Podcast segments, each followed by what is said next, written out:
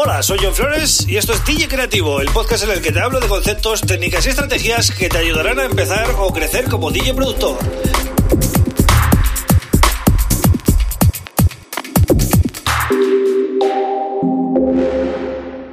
Hola, bienvenida, bienvenida a DJ Creativo. Mi nombre es John Flores y este es el episodio número 175 del podcast. Y como cada viernes, hoy ya sabes lo que toca, DJ Productor Q&A, yo pregunto y tú respondes, ¿vale? Vamos a ver un poquito lo que hemos comentado durante la semana y, eh, bueno, eh, ya sabes que los viernes siempre cierro así, ¿no? Pero antes te recomiendo que te suscribas a este podcast, si no lo has hecho ya, en Spotify, por ejemplo, que está disponible tanto en Android como en iOS pero también, si quieres, en otras plataformas como pueden ser Apple Podcasts, Evox o em, también en YouTube, ¿vale? En YouTube, por supuesto, lo puedes escuchar de lunes a viernes em, porque subo el audio, ¿vale? Subo el audio y así, pues, si ya eres un usuario activo de YouTube, pues lo tienes ahí, ¿vale? Solo tienes que suscribirte a mi canal. También, para el que quiera conocer un poquito más sobre mí, eh, tengo mi web johnflores.pro, ¿vale?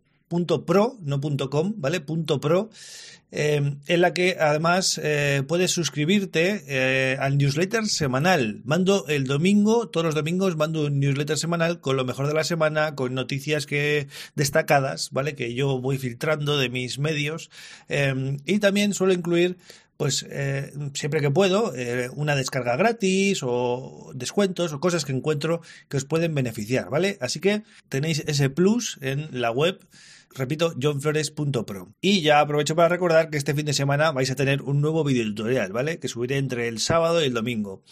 Eh, siempre subo por la noche o, incluso a veces de madrugada, ¿eh? depende cómo, acabe. Bueno, el caso es que en la comunidad vamos comentando cositas, ¿vale? La pestaña comunidad de YouTube y pues esta semana os he planteado varias cuestiones. Por ejemplo, la primera sería, ¿te has planteado empezar algún proyecto musical en 2021, en 2021?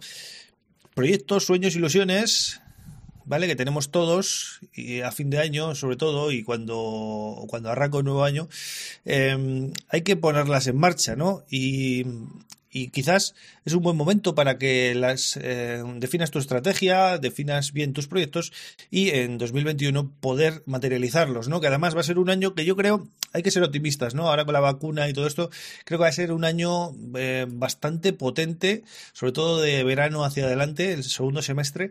Creo que va a ser un verano bastante potente para la música, mm, en este caso para la música electrónica, ¿no? Que es la que nos eh, ocupa a nosotros. creo que va a ser un muy buen año. No lo sé, igual me equivoco, pero hay que ser optimista.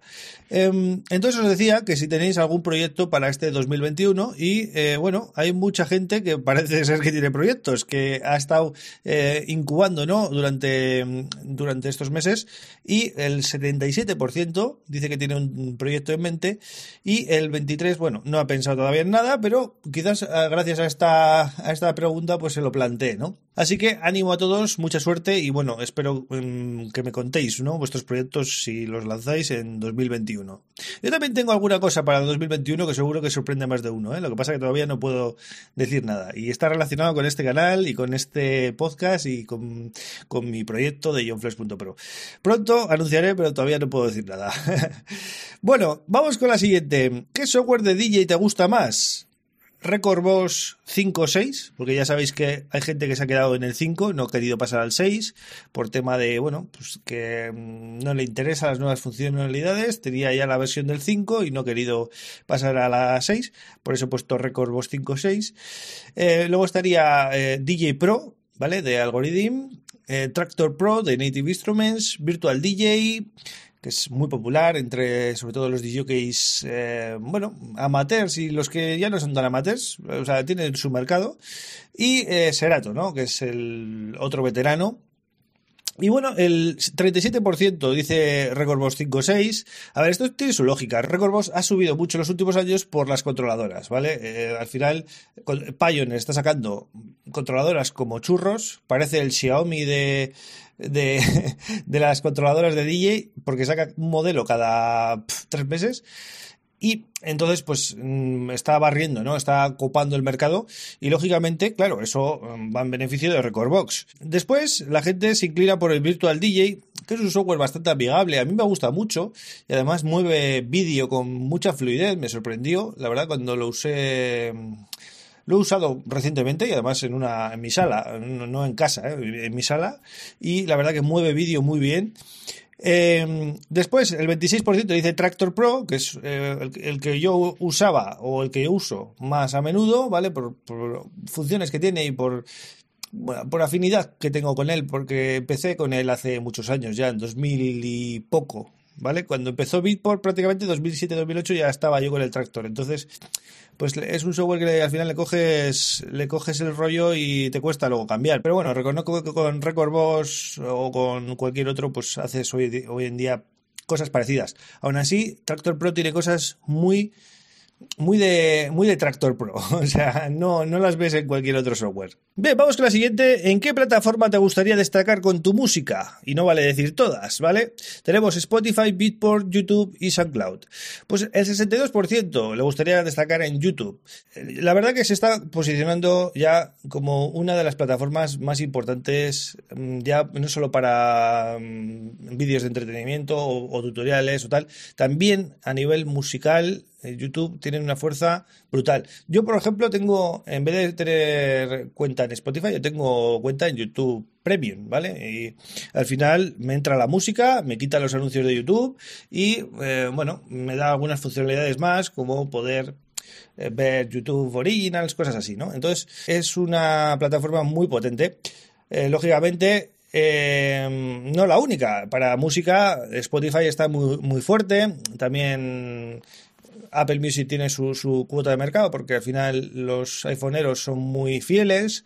Pero bueno, la mayoría de la gente ha dicho YouTube. Eh, por último, ya para cerrar el episodio de hoy, ¿qué tipo de controlador MIDI prefieres? Los que son mm, un teclado MIDI, ¿vale? Con teclas blancas y negras de más tradicional, o estos eh, controladores de pads tipo el Ableton Push, em, que son de, bueno, de pads con luces y tal. Pues el 92% ha dicho teclado MIDI de teclas, ¿vale? Tradicional. Yo en mi caso tengo los dos estilos, teclado de teclas y controlador de pads. Y tengo que decir que al final me he quedado con los de pads. Porque al final, si no eres músico, eh, si no sabes tocar, mm, no tiene mucho sentido un teclado de teclas. Es decir, te limita más que otra cosa. Porque al final te mueves mucho más rápido con los pads que con, que con tocando teclas, ¿no? Y además los pads se iluminan y te, te guían en muchos casos eh, para que toques bien dentro de la escala y tal, ¿no? Entonces, si sabes tocar, está claro que quizás prefieras un teclado tradicional, pero si no sabes tocar, eh, yo en mi caso lo tengo clarísimo, vamos. Ahora sí, el 93%, como digo, ha dicho teclado tradicional. Así que bueno, esto es lo que habéis respondido, yo he preguntado y también me gusta daros mi valoración, ¿no? Me gusta darle la vuelta a la tortilla para que veáis también mi punto de vista, que igual sirve o igual no, ¿vale? Pero bueno, eh, ahí está, ahí está la comunidad de esta semana. Eh, ya sabéis que en este podcast estoy de lunes a viernes, por el lunes volveré con otro tema súper interesante. Os deseo a todos un gran fin de semana. Un abrazo.